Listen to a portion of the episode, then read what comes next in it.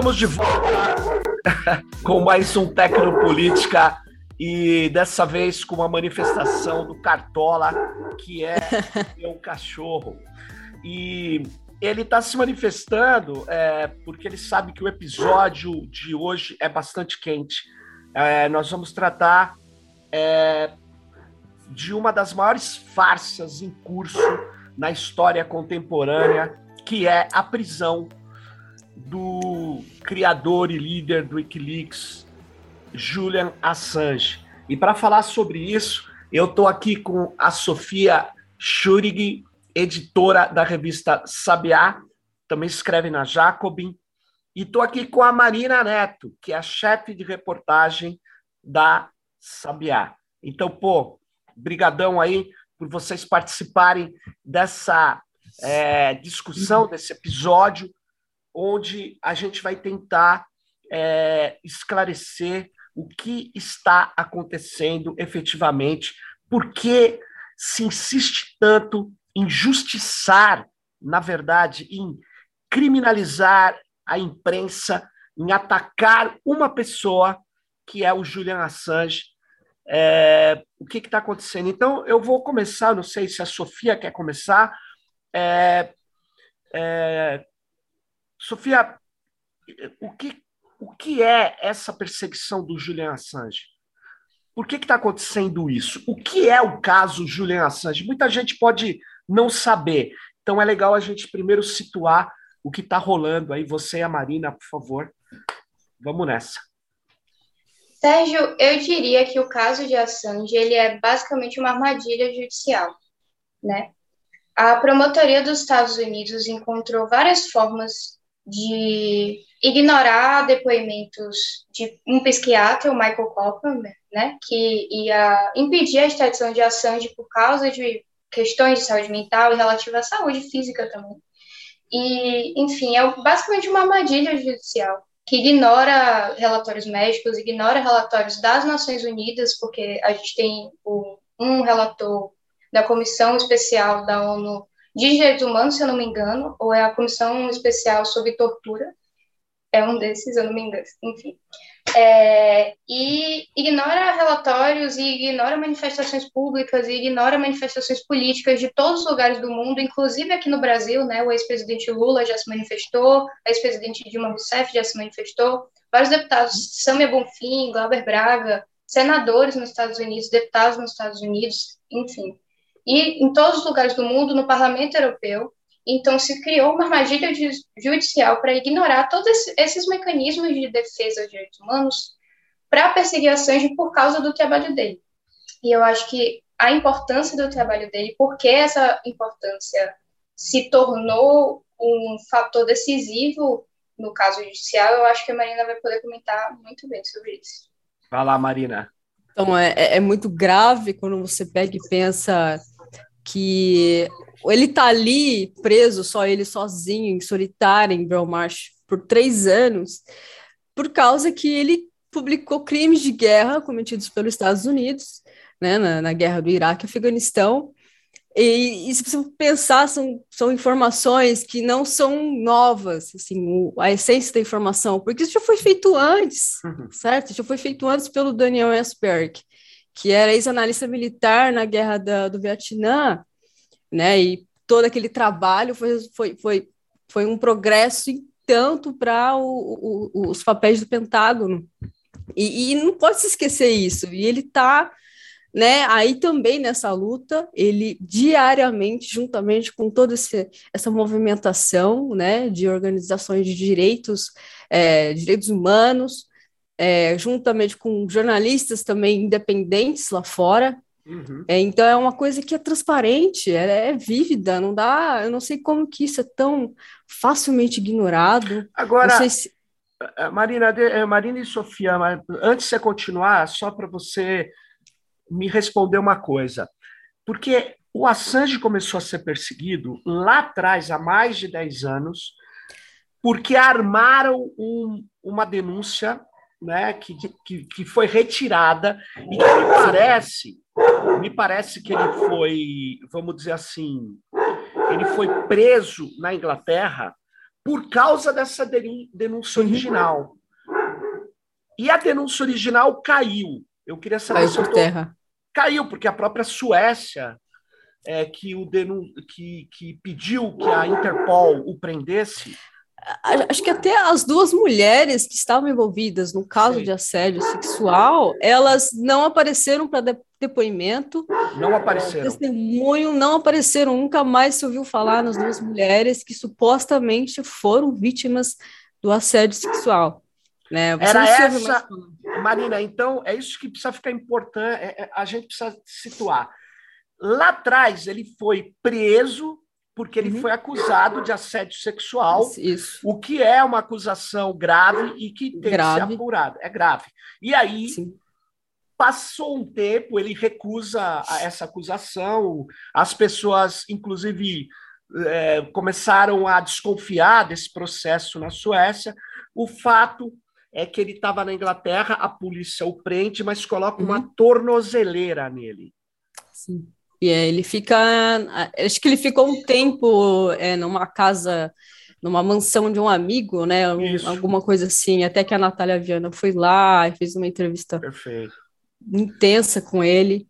Mas eu, eu acho que aí já, teve todo uma, uma. Foi todo um processo de perseguição, né? Ele estava na Inglaterra, não era à toa, porque ele não poderia ir para outro lugar. Porque ele, ele, ele queria mesmo é, sair dessa, dessa desse, desse enquadramento como estuprador, né, não tinha nexo nenhum, e que se ele resolvesse sair dali na Inglaterra, ou ele iria para a Suécia, ou ele iria para os Estados Unidos, né, e é que tem muita gente, precisa ser rebatido isso, porque tem muita gente que pega e fala, ah, mas por que, que ele não foi embora, igual Snowden, né, é uma comparação esdrúxula com a situação dos não dois. Não tem comparação. Não tem, né, mas é legal, é, é, é, é porque eu quero retomar.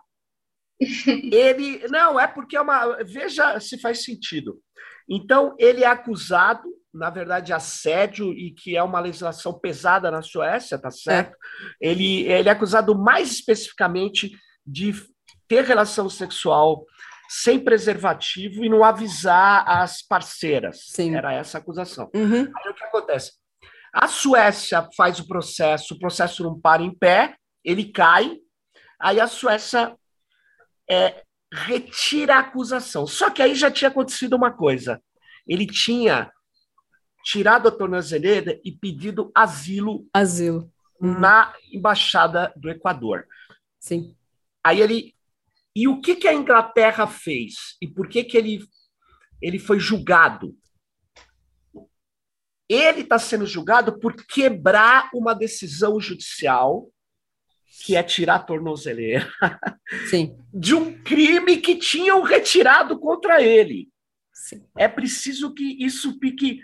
A farsa é muito grave. Aí, quando cai, e aí fica muito instável ele dentro do consulado, desculpa, da embaixada do Equador, os Estados Unidos, aí que ele fala para o governo inglês: olha, não, não, não, esquece essa coisa aí da, da Suécia. É, vamos inventar tem, outra coisa. É, nós temos. Não, a gente tem 17 acusações é. contra ele. Então, já que ele está preso, deixa ele cercado aí no, na, na, na, na embaixada do Equador. É, é uma, uma farsa que os Estados Unidos armou contra ele. ele. Os Estados Unidos vê a farsa desmontar no primeira acusação Aí uhum. fala, não, então vamos acusar do que ele deveria ter sido acusado, que é de espionagem. Só que ele não espionou Sim. ninguém. Que é outra farsa. É, é outro quebra-cabeça, né, que eles tentaram montar, porque nem cidadão americano ele é, né, é, australiano sendo acusado de, né, do que ele fez contra os Estados Unidos, mas o que ele fez ali foi editar informações, né, o que ele recebeu né? Ficam chamando ele de hacker, o grande hacker do século XXI. Ah, pelo amor de Deus, né? acho que estão tentando confundir ele do que ele era quando ele tinha 16 anos, quando ele hackea, hackeava os servidores militares do Pentágono. Né? Mas na isso... Austrália, principalmente. É, na Austrália também, né? É... Que não que foi faz... por, por que não foi por diversão também, porque não. ele reafirmava que era que ele queria ver como que era o sistema de segurança dessas coisas, ele chama coisas, porque chamam tanto a atenção de que é ultra secreto, que tem muita segurança, e ele conseguiu provar que não tem, certo? E mais um tempo depois, alguns anos, ele conseguiu publicar informações, telegramas que ele recebeu, e, e, mais o Vault 7, que era sobre a, todo o cluster de espionagem. Então, não tem como os caras sustentarem a, a questão de segurança nacional, porque não tem segurança. E que, na verdade, na verdade, ele nem está sendo acusado disso, né? Não, não, muito ele, menos. Ele está né? sendo acusado de, por causa, como vocês, a Sofia, acho que come, começou falando, do, dos papers e dos documentos dos vídeos da guerra. É, do Cablegate. É, que é, é que ele recebe de um, de um vazamento que não foi, não foi uma espionagem dele. E ele, como jornalista, como um site que tinha como objetivo publicar informações verdadeiras, uhum. checadas. Então, o papel dele é checar a informação no Wikileaks. E aí, ó, tá aqui. O que querem esconder da sociedade? É isso aqui, ó a sociedade tem o direito de saber. Então, o que eu penso é que isso gerou um problema muito grave, né? Eles muito. têm que destruir o Wikileaks e destruir principalmente o Julian Assange. É, eu também diria, Sérgio, se você me permite, claro. é, fora das armadilhas judiciais que estavam expostas né, ao público, que foram coisas que todos os cidadãos puderam ver, é, teve uma reportagem que foi do Yahoo, que saiu, eu não me lembro se foi no final do ano passado ou início desse ano, né? Mas sobre um plano de ex-analistas da CIA de até sequestrar e assassinar Sandy. Né? Uhum. Isso, a reportagem, uma ótima reportagem. A gente também fez uma versão em português, né, na Sabiá. E a Marina também escreveu sobre a questão do caso de assédio sexual, né, para explicar os trâmites do processo. Mas retornando, a é. reportagem é muito bem escrita, ela conta com várias entrevistas anônimas de vários ex-analistas e ex-funcionários que tiveram até acesso ao gabinete de Trump, porque na época do Vault 7, é, uhum. Trump já era presidente, né? Foi o primeiro ano da Sim. gente. Foi. Tinha Mike Pompeo também, que vários, vários norte-americanos e vários jornalistas que eu tive contato sobre o caso do Assange falaram que Mike Pompeo provavelmente vai ser o candidato caso o Trump não seja porque ele é considerado mais moderado, é, moder é considerado técnico, né? Que são características que aparentemente toda política do mundo preza, mesmo que elas não sejam verdadeiras. É, e essa reportagem mostra que tinha um plano de chegar e sequestrar a Sandy dentro da embaixada com a ajuda da UEC Global, que está tendo um caso agora na Suprema Corte Espanhola também por causa dessa empresa. E isso é uma coisa que você pensa, meu Deus, eles já tentaram fazer todas as questões judiciais na frente de todo mundo, na frente de todas as comissões, na frente de todos os jornalistas, sem nenhum tipo de vergonha, e ainda por trás eles tentaram fazer isso. Então é muito chocante assim. Toda isso tudo com, com consentimento, né, do governo britânico, porque do que eles gastaram de vigilância em massa em volta daquela embaixada, e não só né, em volta, mas eles fizeram um perímetro naquela área, no, naquele bairro da embaixada, eu, esqueci, eu esqueci o nome, mas eles colocaram drones voando em Do, cima de o, vez em o que, quando. O que me falaram foi, uh, não de uma única vez, mas era uma mobilização de 200 policiais para é. fazer esse perímetro, em hum. turnos, né? Porque era 24 horas, sete dias por semana, a gente fala 7 por 7 e 24 por 24, que era por quê? Porque eles temiam que eles tomassem um baile, por exemplo, ele, eu entro lá, ele pega a minha roupa, sai como uma outra pessoa. Então eles temiam que ele vazasse o solo.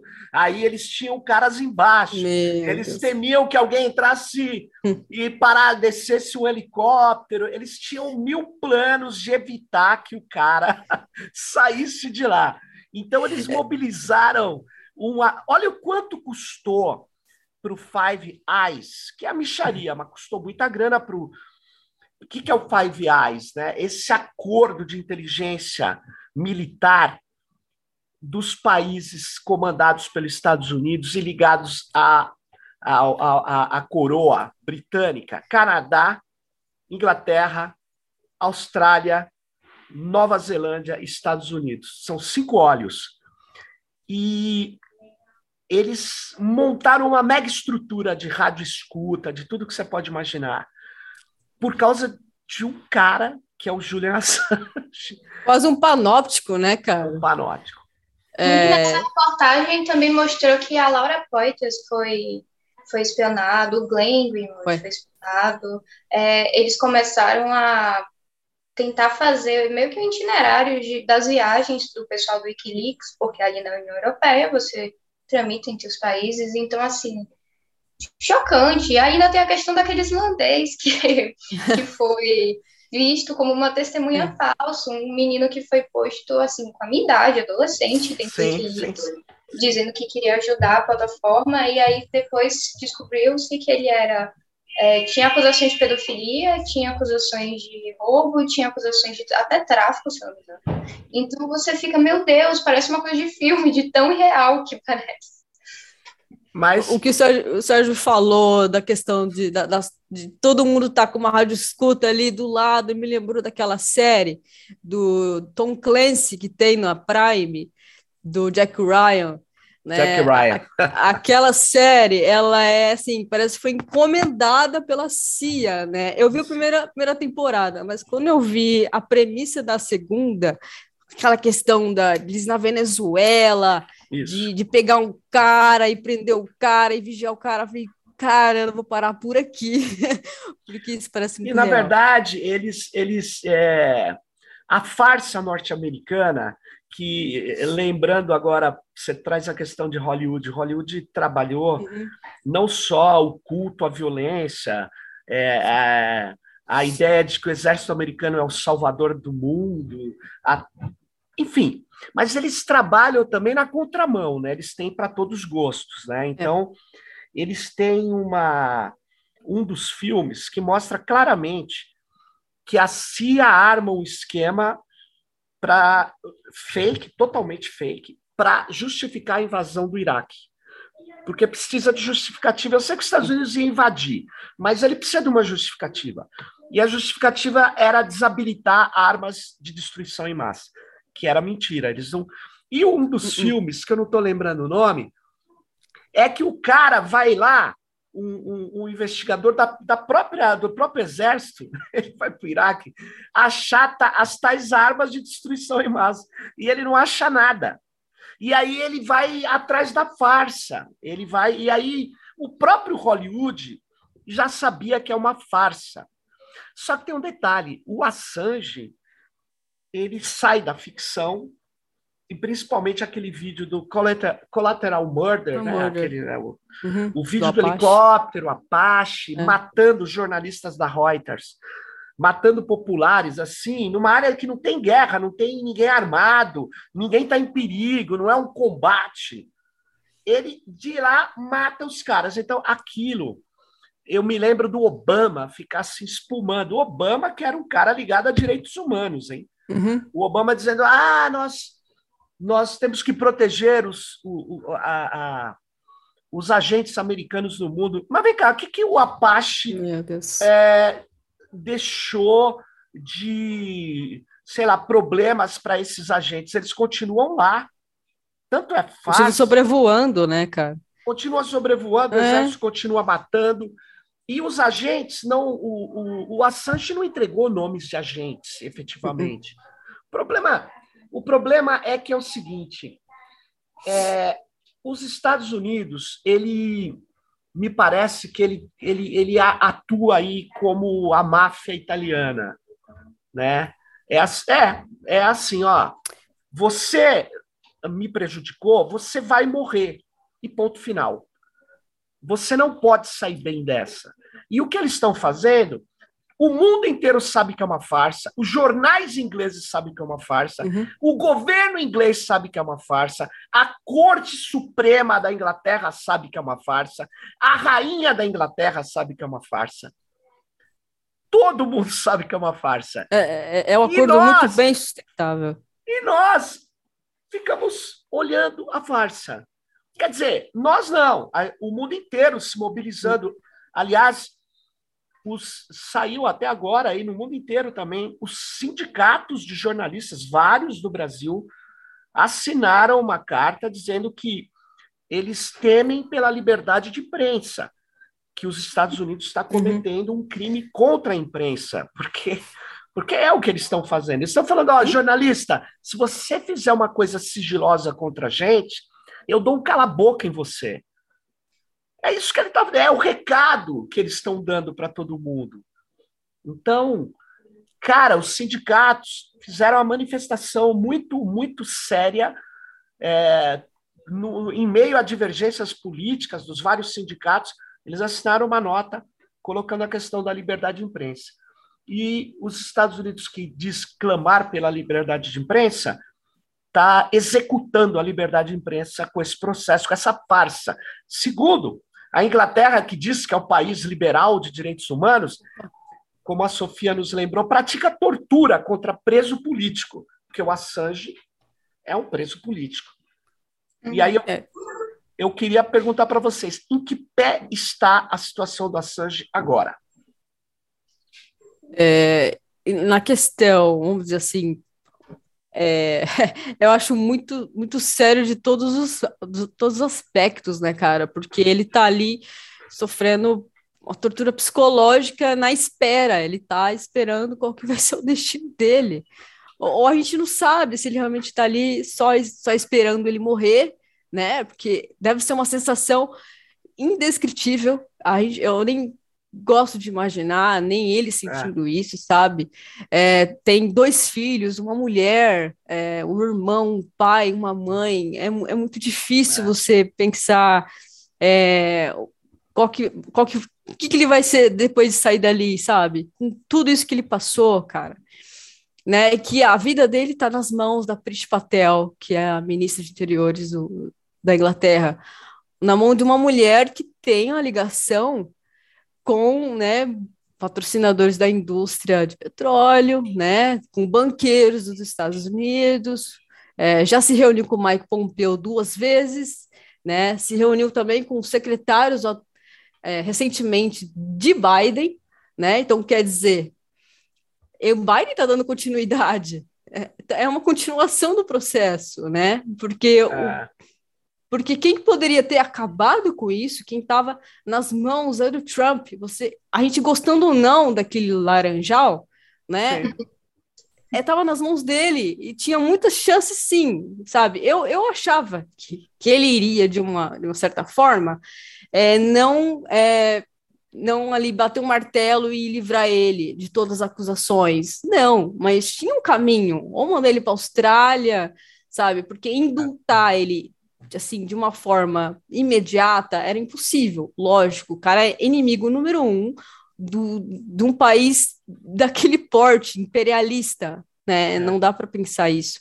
Então, eu acho que o, o, caso ainda está meio longe de acabar, eu acho, mas a gente não sabe quando que vai decidir ou não. Eles ainda têm a chance de apelar né, quando sair a decisão da extradição, quando ela, diz, quando ela disser que sim, vamos extraditar, né, a, a, a defesa vai poder recorrer, é, e vai ser um ponto crucial, mais eu, do que nunca. Eu acho, é, Marina, eu acho, não sei, eu tenho dúvidas, porque o que eu penso é que quando sair a decisão executiva dela, é, eu, eu, eu tenho uma péssima impressão também, eu não acho que ela ela não tem nenhum perfil de defesa de direitos humanos. Não. Ao contrário, ela deu uma declaração esses dias aí sobre imigrantes que ela vai uhum. deportar. Aí, é. ah, não, os brancos não, os brancos não. Os da Ucrânia não, ela falou. É, quer dizer, só, é, só, os da Somália, né? Só os da assim. Somália, só é. os, eu vou. Quer dizer, é um é um, um, uma truculência, um jeito é que ela não quer esconder, ela é ligada, como você falou, à indústria, na verdade, mais suja do planeta, que é a indústria bélica, e bélica. a outra do petróleo. Né? Então, eu acho que é difícil ela falar assim, não, a Corte Suprema disse que eu posso extraditar, eu não vou extraditar. Hum, acho, acho bastante complicado. Uhum. É, e, infelizmente, a gente na hora que ela dá uma decisão, eles vão querer executar imediatamente. Eu acho que ela vai combinar para não dar tempo de entrar com recurso, com nada. É tipo uma decisão que você já ponha os agentes lá para transportar a pessoa. Infelizmente, é, espero que não, mas é, a Inglaterra, com esses governos conservadores, mas não só, né? Desde há muito tempo, ela, ela tem Nossa. uma. Ela uhum. é um, um, um, serviço dos Estados Unidos, uma serviçal Sim. dos interesses norte-americanos. Eles não têm. Eles não têm.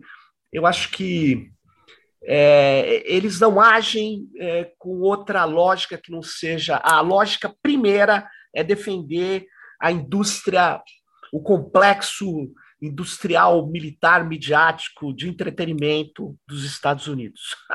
é, é porque você, você imagina, né? Aqueles, toda aquela informação que o Assange publicou, na verdade, envergonhou eles isso, isso é. abriu a, as portas da vergonha dos Estados Unidos.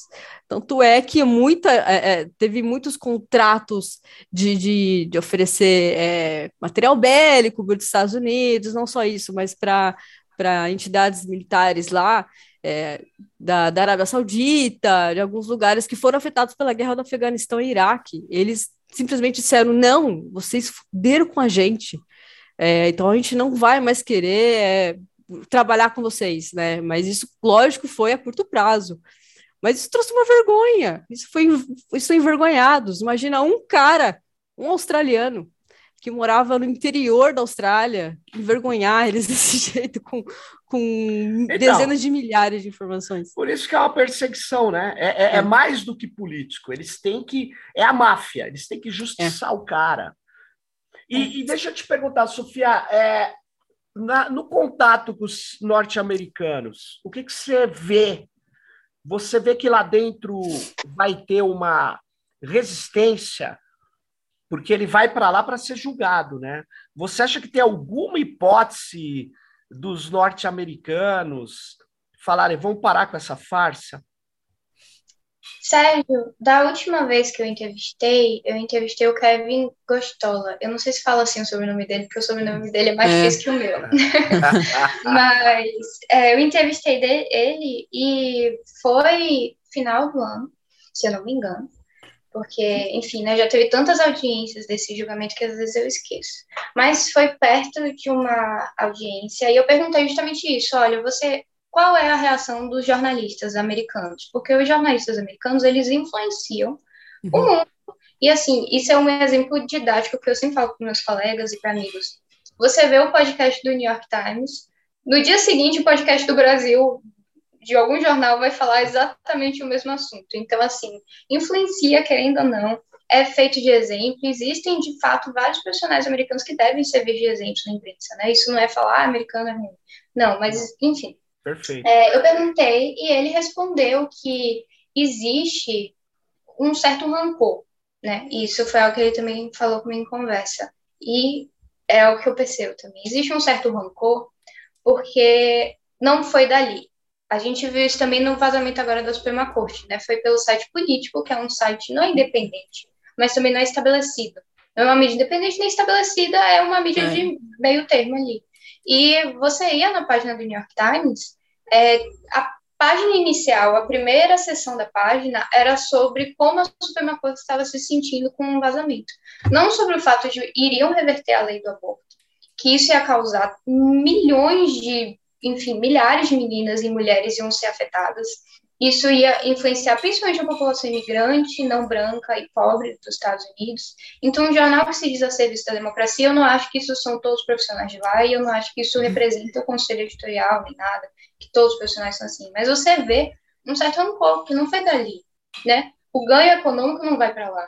O ganho de capital social não vai para lá. O ganho de capital cultural não vai para lá. Então, existe um certo rancor nesse sentido, mas, por outro lado, também existe uma preocupação de, olha, se isso aconteceu com um estrangeiro, um gringo, como a gente diria aqui, imagine conosco, né? Porque, assim, eles lidam com coisas lá de vazamento, normalmente, né, nesses... de vazamento comum, de coisas de partido, coisa de político. E aí, se um político resolver, por exemplo, agora a gente vai ter eleições, né, de meio termo lá nos Estados Unidos. E se a maioria do Congresso se tornar conservadora? E aí resolverem fazer algo assim? O que que acontece, né? Então, é. existem esses dois parâmetros, mas eu não acho que a classe jornalística vá se manifestar, porque já deveriam ter feito isso, né? Você vê é que nem por Snowden se uhum. manifesta. Então, assim, é meio eu não sei, eu acho que não. é, que, que não. é que o Snowden, ele, ele foi colocado numa situação de espião, de fato, reconhecidamente.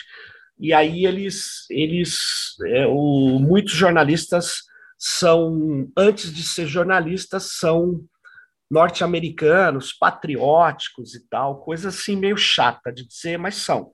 E e eles é, não gostaram da situação que o que o, o, o Snowden trouxe para eles. Para eles, que eu digo para os uhum. norte-americanos, é. porque o que o Snowden mostrou é que, primeiro, o que ele denunciou, que todo mundo lembra, né? Ele mostrou um sistema de espionagem massivo, intrusivo, que pega países aliados, que pega cidadãos norte-americanos uhum. dentro dos Estados Unidos, negócio gravíssimo. Mas ele mostrou outra coisa também. Ele, eu não sei se vocês lembram, é naquele documentário que a Laura Poitras está fazendo junto com ele, e ele denunciando em tempo real. Ele diz assim: talvez vocês pensassem que eu devesse é, divulgar essas coisas que eu tenho, os documentos, os PowerPoints motivacionais que ele mostrou, uhum. e não aparecer e me esconder. Ninguém vai saber. Aí ele disse: vocês estão enganados. Eles iriam torturar e matar muita gente até uhum. chegar é, uhum. em mim. Uhum. Então, é, eu conheço o modo de operação e, portanto, eu não tinha outro jeito. Se eu quiser denunciar, eu tenho que aparecer e tenho que sair daí. E é o que ele fez. E ele, isso foi também dolorido. O, o, Departamento de Estado americano disse que não, não aceita aquelas insinuações. Ele não insinuou, não, ele acusou. Os Estados Unidos é um país que tortura e tem ordens de execução. Eu não estou falando de guerra, tá? Na guerra, é um dos momentos, né, já dizia o Clausewitz, onde as pessoas é, matam e não são consideradas assassinas. Só que o que o governo americano promove é tortura. Tortura é crime de guerra, gente. Imagine Sim. fora da guerra. Tortura é inominável. Tortura é. Bom, nós estamos falando de um país que faz tortura, né? Esse é o problema. Hã? Desculpa, Desculpa interromper, Sérgio. Não, fala. é, eu lembro, isso é uma coisa que me marcou, eu acho que pelo resto da vida. Vou ter 50 anos e eu ainda vou lembrar disso. Porque o meu interesse, não é meu interesse, né? Eu lembrei do Caio de Assange de 2020, é, porque eu tinha assistido um documentário sobre ele quando eu era criança, ainda com minha mãe. Então eu lembrei e falei, ó, oh, vou pesquisar, vou reler os vazamentos e vou falar e escrever sobre para as pessoas da minha idade que tinham, sei lá, 10, 11, 12, 14 anos no máximo, quando eram, enfim, quando os vazamentos estavam correndo e não conseguiam lembrar, para a gente retrazer à tona, né, por causa do caso. E aí eu lembro que eu fiz uma reportagem que o nome se chama As 22 Crianças de Guantánamo, que eram sobre todas as crianças presas em Guantánamo durante o período dos vazamentos, né? Eu acho que era anos 2009, 2011, é, por aí. É. E eu lembro, Sérgio, que eu li as fichas de todos esses indivíduos presos e que não havia, assim, às vezes um deles estava envolvido em alguma coisa de gangue, ou outro tinha um pai que estava envolvido em alguma coisa. Mas a maior parte deles não tinha feito nada. E ler, e depois, obviamente, né, fazendo uma retrospectiva para o moderno, eu fui pesquisar a vida deles, vários acabaram entrando em movimentos terroristas depois de serem soltos em Guantánamo. Então você vê uma coisa assim absurda, gente da minha idade, a, o, como é que poderia ter sido o futuro deles, entendeu? Eles poderiam ter feito uma faculdade, tido relacionamentos, trabalhado, construído uma vida, mudado o sistema, às vezes eu entrar alguma coisa de sistema prisional, a gente teve um, eu não lembro o nome dele, mas um moço que ele, hum, por algum motivo, se deu muito bem e conseguiu viver bem depois disso tudo, que ele escreveu um livro infantil falando sobre a vida dele em Guantánamo quando ele era criança. Eu não lembro o nome dele agora. Mas ele foi, acho que a Nossa. única pessoa que consegui pesquisar que estava bem. O resto tinha morrido, ou tinha se matado, ou tinha é, entrado no movimento terrorista e acabado feito algum atentado, perdido da vida. Então, é chocante que, de fato, a tortura acontece com crianças, né? Que são algo que Muito eles louco. clamam por proteger. É. E, e uma coisa assim que é meio inaceitável para mim é o que para eles é muito comum na cultura deles, né? E eles, e eles disseminam isso, que é esse essa coisa de desrespeitar o cara que não nasceu no seu país. É um negócio assim, bom, qual o problema? O cara é da Argentina, é do Canadá, é da África, é da Ásia, é do Egito, da França. Ah, não, mas eu sei que funciona assim, né? A questão da cidadania. Cidadania não é universal, ela é local, né? Nacional. Uhum. Mas e, e, eles desrespeitam. Não é só que o cara não tem os direitos do cidadão.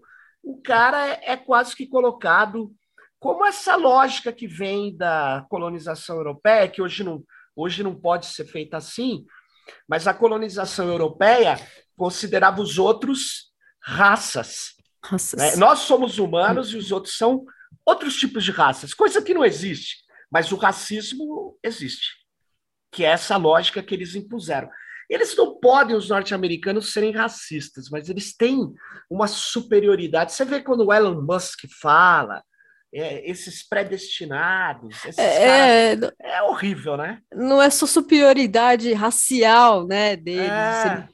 Maioria desses caras que estão no topo, que estão no topo da hierarquia norte-americana e de todos os aspectos na, na, na, área de tecnologia, na área de educação, economia, são maioria brancos, muito ricos ou, herda, ou né, tiveram uma herança aí considerável para poder ter uma voz na mídia, né? E isso ser ainda é, é normalizado, né? É. Vamos normalizar o cara, né? O, o, Elon Musk, lá o cara que quer lançar a gente para Marte, né? E que cresceu a partir do apartheid da família. Então vamos, ele é uma gente, gente boa. É, e o pai era dono de mina de diamante. É, é um cara que e aí eu vejo, ainda escuto gente falar, ele se fez por. se fez pela herança, pô. Por meritocracia, né? Sonho americano, né? Que é, é falar o sonho americano. é o sonho americano, que tem o, o, muitas contradições, né? Pô, é o que a gente tá falando. Lá eles clamam pelas liberdades, deixa existir uma Ku Klux Klan agindo em nome de uma liberdade de expressão e persegue o Assange. É, que, na verdade, fez o quê? Se expressou. Nem isso ele fez, ele organizou publicou, um reposi né? publicou é. um repositório de documentos que asseguraria o direito das sociedades terem uma informação verdadeira. Né? As sociedades têm ou não o direito de ter acesso à informação de qualidade? Essa é a pergunta. Porque se tiver, tem que soltar o Assange agora. Sim. Mas eles dizem que tem, mas agem no sentido oposto. Então, esse mundo do cinismo, de uma coisa é, é, que é dita, não é aplicada, é, é, é tipicamente do poderio europeu norte-americano, que a gente é, precisa dar um, é, um pé na porta. Porque o maior, usando uma expressão que não é precisa, mas é uma expressão popular no Brasil, o, o, o Julian Assange é vítima de uma das grandes fake news da história. A invasão americana no Iraque é diferente do, dos russos que falam, não, eu estou invadindo. Estou chamando de operação especial também dentro da Rússia. Eles invadem a Ucrânia e chamam de operação especial. Ah, mas também não estão muito, não. Nós vamos tomar aqui, vamos tomar ali. É, os Estados Unidos nunca invadem ninguém. Eu sei que eles invadem os países, mas eles nunca invadem. Eles vão lá defender os valores da liberdade. e um monte de jornalista da Globo, aqui tem um cara aqui que vive falando é, eu falo, cara, você é jornalista da OTAN. Porque o fato de você ser contra o Putin, eu sou contra o Putin, meus amigos estão presos na Rússia. Não significa que eu sou a favor da OTAN, o negócio tem cabimento. Mas essa coisa dual, ou é isso aquilo, tal. E eles trabalham muito nessa desinformação. É isso que me choca. É, é, é, é uma campanha, né? Tipo, é uma campanha. A, a, gente, a, a, gente meio que. Bom, a gente, mas a nossa mídia, a nossa mídia brasileira tradicional, vamos pegar aí, sem desrespeitar os profissionais, que eu, eu respeito bastante desses jornalistas é, do, do, Globo, tem muito jornalista bom na Globo News fazendo um trabalho que, claro. né? A gente não pode só dizer que ah, são todos ali estão participando dessa campanha é, maléfica, né, de desinformar as pessoas. Não, mas tem as pessoas porta-vozes desse tipo de, de, processo, né? Os que são responsáveis por, por ditar o que você tem que realmente acreditar. Igual lá em cima, você vê a CNN lá em cima, não é, é igual a CNN aqui embaixo. Que é, estranho, é, você, vai, é, você vai comparar a, a questão do, dos comentaristas, a, a, compostura jornalística de, de cada comentarista é muito diferente. Não que lá seja muito legal, eu, eu fico enojada. é melhor que aqui, né? Ah, sim, não, não, não. É que lá eles têm aquela, aquela, aquele patriotismo favorável aos democratas, né? A CNN é. principalmente, é aquela coisa de, é, vamos votar essa essa, essa, esse projeto de lei que os democratas querem melhorar as condições das, é, da comunidade trans, mas não é nada disso, tem toda uma cortina de fumaça para isso, sabe? É igualzinho aqui. E fazendo um adicional, Sérgio, você que é sociólogo e professor, isso que você estava falando me lembra muito o conceito do simulacro de Baudelaire, né, Jean Baudelaire? Tem razão. De que hein? se cria toda uma simulação dentro dos meios de comunicação e a gente não sabe mais o que é real, a gente fica com uma sensação, inclusive Baudelaire é usado na teoria das fake news, né, que está se construindo agora. Me lembra muito, a gente fica com essa sensação de que nada é real e meio que nada é ao mesmo tempo, e isso, enfim, é muito. Aliás, é, se constrói. Tem que tomar cuidado com o que eu vou falar agora, porque os caras estão processando todo mundo. Mas é. a ideia, eu não vou falar é, é, nomes de nenhuma marca brasileira, tá? Mas a ideia é montar um quase que um universo paralelo, que aliás está em moda, né? Vai estrear aqui em São Paulo o Doutor Estranho, né? que é ah, o mundo paralelo, mas é um, um, um multiverso. Então, está existindo uma realidade. Uhum. Só que, mesmo na história ficcional do multiverso, que é baseada em teorias que são não comprovadas, mas tem indicações científicas, mas enfim. A ideia do multiverso é que tem um outro universo, mas não aqui. Só que o que eles querem fazer é uma suspensão da realidade e um caos informacional. É isso, né? Porque o simulacro ajuda nesse sentido. Você não chega uma hora, você não sabe o que é a realidade. É. Você não sabe em quem acreditar. Você não sabe o que é fato, o que é o que é uma interpretação do fato, o que é uma opinião. As pessoas confundem opinião com fato. Uhum. Eu posso e é capaz dos próprios americanos, nesse caso, sentirem isso, né? Tipo, eles vão acreditar no Wikileaks, vão acreditar no Departamento de Estado dos Estados Unidos, vão acreditar no sistema é. judicial, é. vão acreditar em personalidades que eles gostam. É, enfim, esse conceito lembra muito, é né? uma simulação, basicamente. Agora, é, eu falo para vocês uma coisa. Os Estados Unidos tem muita gente genial, boa, excelente, como todos os países do mundo, mas eles têm muita criatividade, é, é muito é, é um país grande, tem 350 milhões de habitantes, mas tem coisas que eles toleram que, cara, eu sei lá, por exemplo, prender criança e algemar criança de 9, 10 anos. Como é que pode uma coisa dessa? É, um, é uma cultura. Eu sei que não são em todos os estados, porque lá a legislação civil criminal ela é estadual, né? É porque eles de fato se constituíram como uma república federativa, não de cima para baixo, eles se estruturaram, né? As 12 colônias e tal, aquela história toda. Mas é, tem coisas que acontecem é, lá que são inomináveis. Você fala, pô, olha o Brasil. Eu sei que o Brasil também tem. O Brasil hoje é uma república de milícias.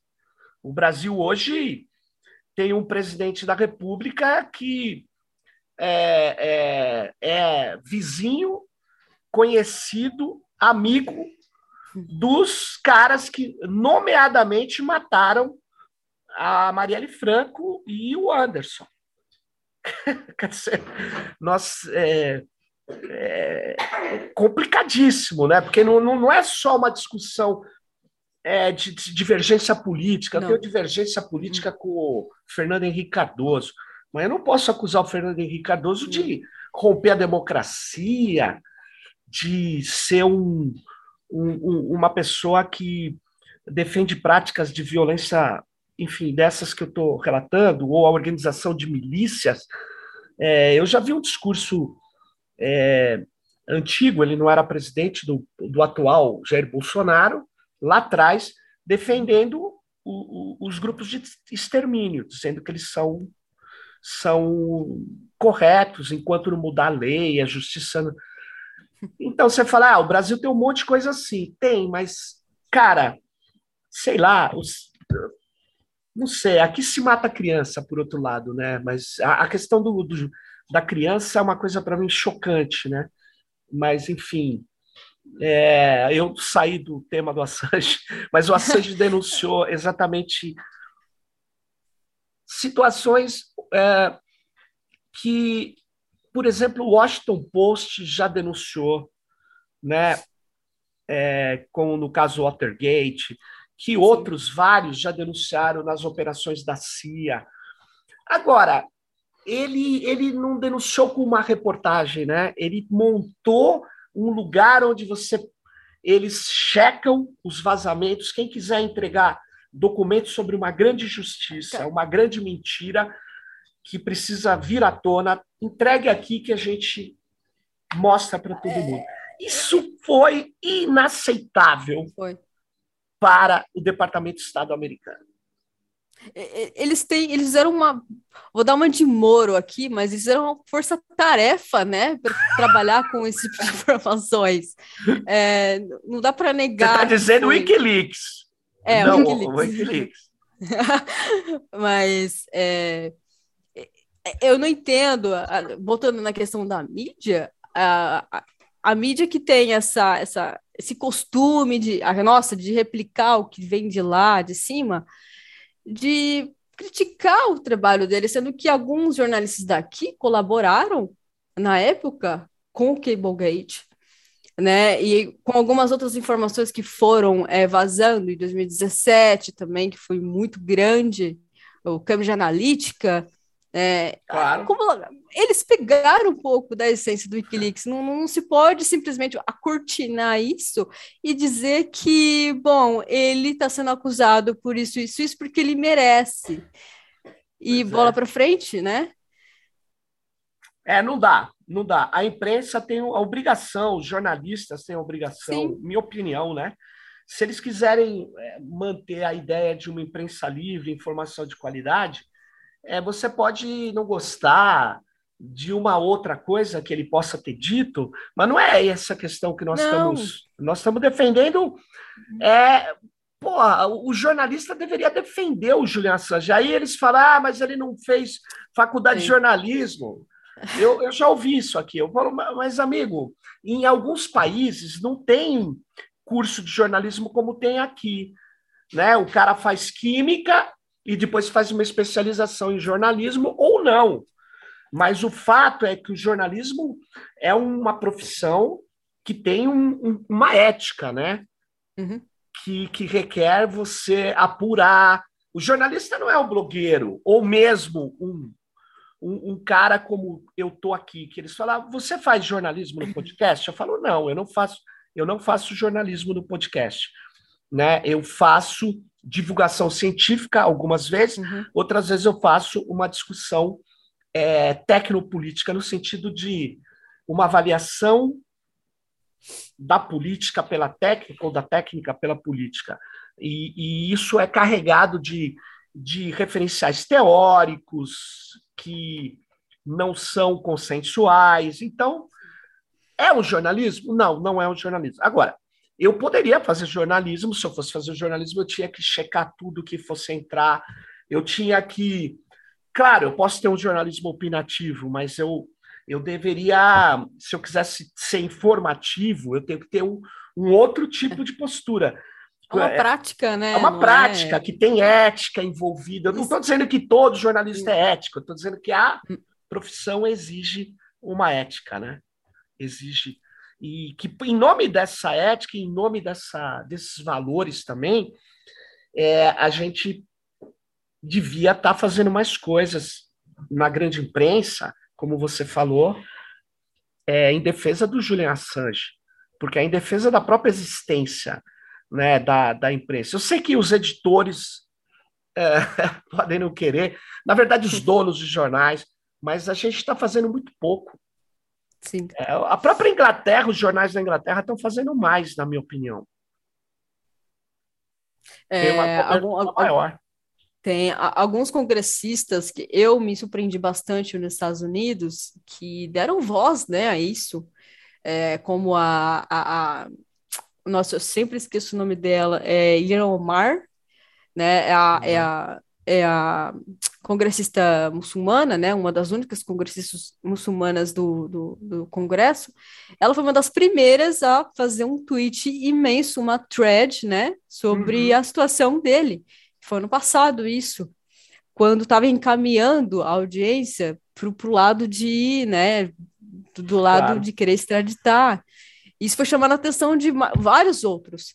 A única que eu não me surpreendi foi a Alexandra Ocasio-Cortez, porque ela tem muita, é, muita intimidade com a parte do establishment, que é a Pelosi, né, lá dentro. Uhum. Mas Fora isso, eu me surpreendi bastante que lá teve voz política, por mais que tenha a resistência daquele, daquele pessoal lá que, que fica por trás da Pelosi, aquela mulher nojenta que é, que, que gasta milhões na bolsa de valores, né? E que faz um TikTok dela tomando sorvete de, de 120 dólares, sabe? É uma é um é muito dura política dos é, Estados Unidos.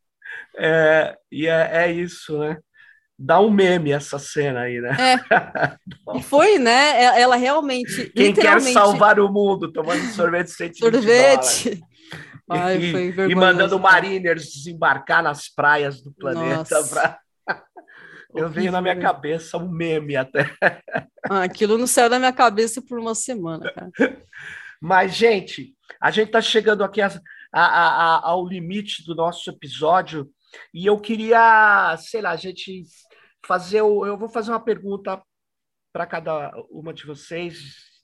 É assim, é, se de fato a, a, a, a Priti Patel mandar extraditar Julian Assange, vocês acham que a campanha acabou ou ela vai para uma outra etapa? O que, que você acha, Sofia? Sérgio, eu acho que ela vai para outra etapa, sim, né? Porque a gente ainda vai ter um julgamento lá, eu acho que é o estado da Virgínia, nos Estados Unidos. Hum. Talvez a júri popular, vai, eu acho que isso pode ser decidido lá, se eu não me engano. É, então, de fato, não acabou, né? Ainda tem o julgamento, ainda tem recurso, ainda, por mais que seja difícil, dificílimo, ainda não acabou sendo racionais, né? Uhum. Mas, por outro lado, eu também diria que a campanha vai além de Assange. Por que eu digo isso? É, em quase todos os artigos de opinião que eu escrevo sobre o caso, e ninguém precisa concordar comigo também, eu acho que defender o Wikileaks não significa só defender a organização ali e defender as pessoas que estão ali. É também a gente defender a forma que faz o jornalismo e espelhar ela para outras pessoas né? Espelhar uhum. para o pessoal da geração mais novas, da minha e da Marina, é, como é que nós podemos ter essa coragem, como é que nós podemos ter essa ética, como é que nós podemos fazer isso. E eu acho que isso também faz parte da campanha, né? Porque se cada vez mais jovens, é, que estejam na comunicação em geral, porque você Sim. não precisa né, ter diploma, nem ser estudante para fazer jornalismo, que estejam na mídia em geral, na comunicação em geral, se interessem pelo caso, vão atrás de pô, como é que fez, é, qual foi o processo investigativo, enfim, vamos tentar espelhar, concordando ou não com a Sanji, gostando ou não de Assange, você pode não gostar da figura dele, mas vamos tentar espelhar essa ética e vamos tentar seguir com esse tipo de projeto, né? Apoiar o Wikileaks Pô, legal, também, hein? a partir de agora, né? Eles vão eu acho que eles não vão precisar de ajuda financeira porque teve aquele leilão do NFT. Deu. Eu achei engraçado, mas que bom que o dinheiro foi. Que bom. É. Mas é, dar esse apoio, tipo, vamos tentar, vamos criar organizações brasileiras, organizações latino-americanas, organizações asiáticas, vamos unir isso.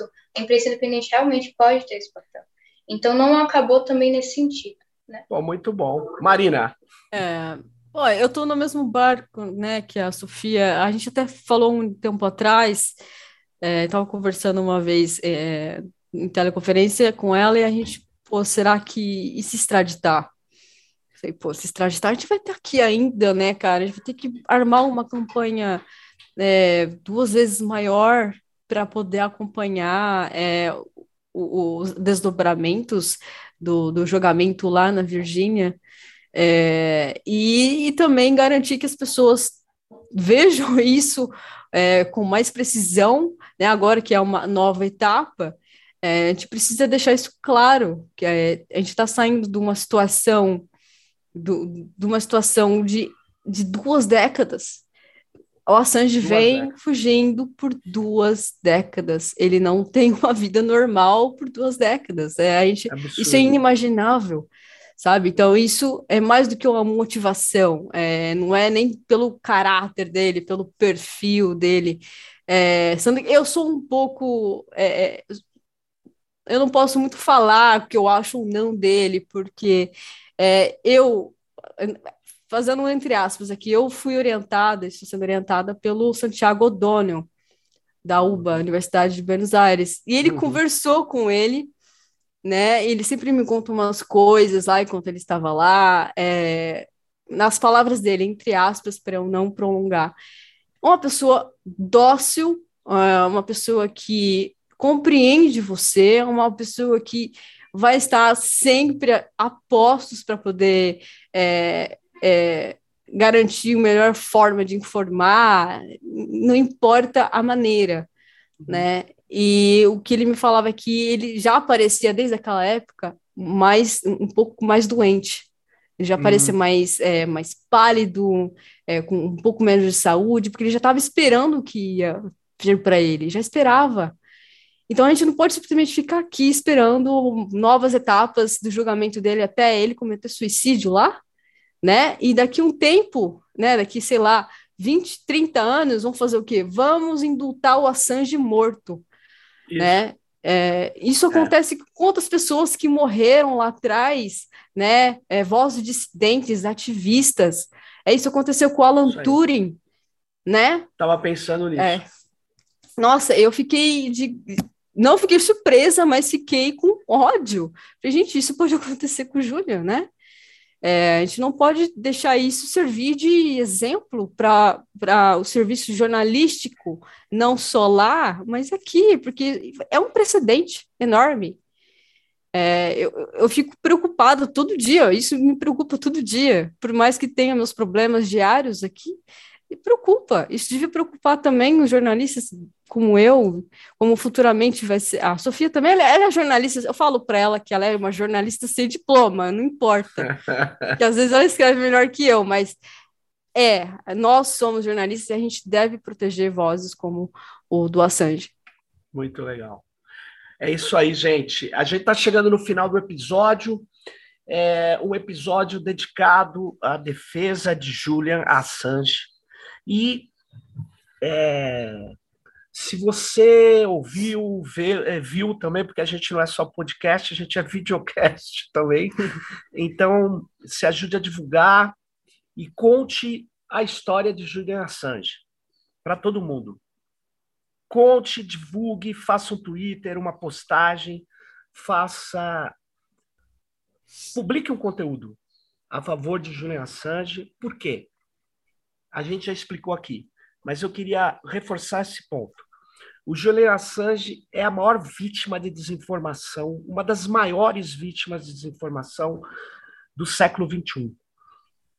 E ele é vítima de um poder que quer se manter descomunal, autoritário, bélico. E o Julian Assange livre representa uma esperança de que a gente pode ter um outro tipo de caminho para as democracias do mundo todo. É isso. Então, liberdade de imprensa é Julian Assange, democracia e o direito a se informar é Julian Assange. É isso aí, pessoal. Fique ligado no próximo Tecnopolítica e fique ligada também nos nossos episódios que vão tratar de vários temas daqui para frente. Então, valeu, pessoal. Obrigado, Sofia. Obrigado, Marina. E... Obrigado, gente.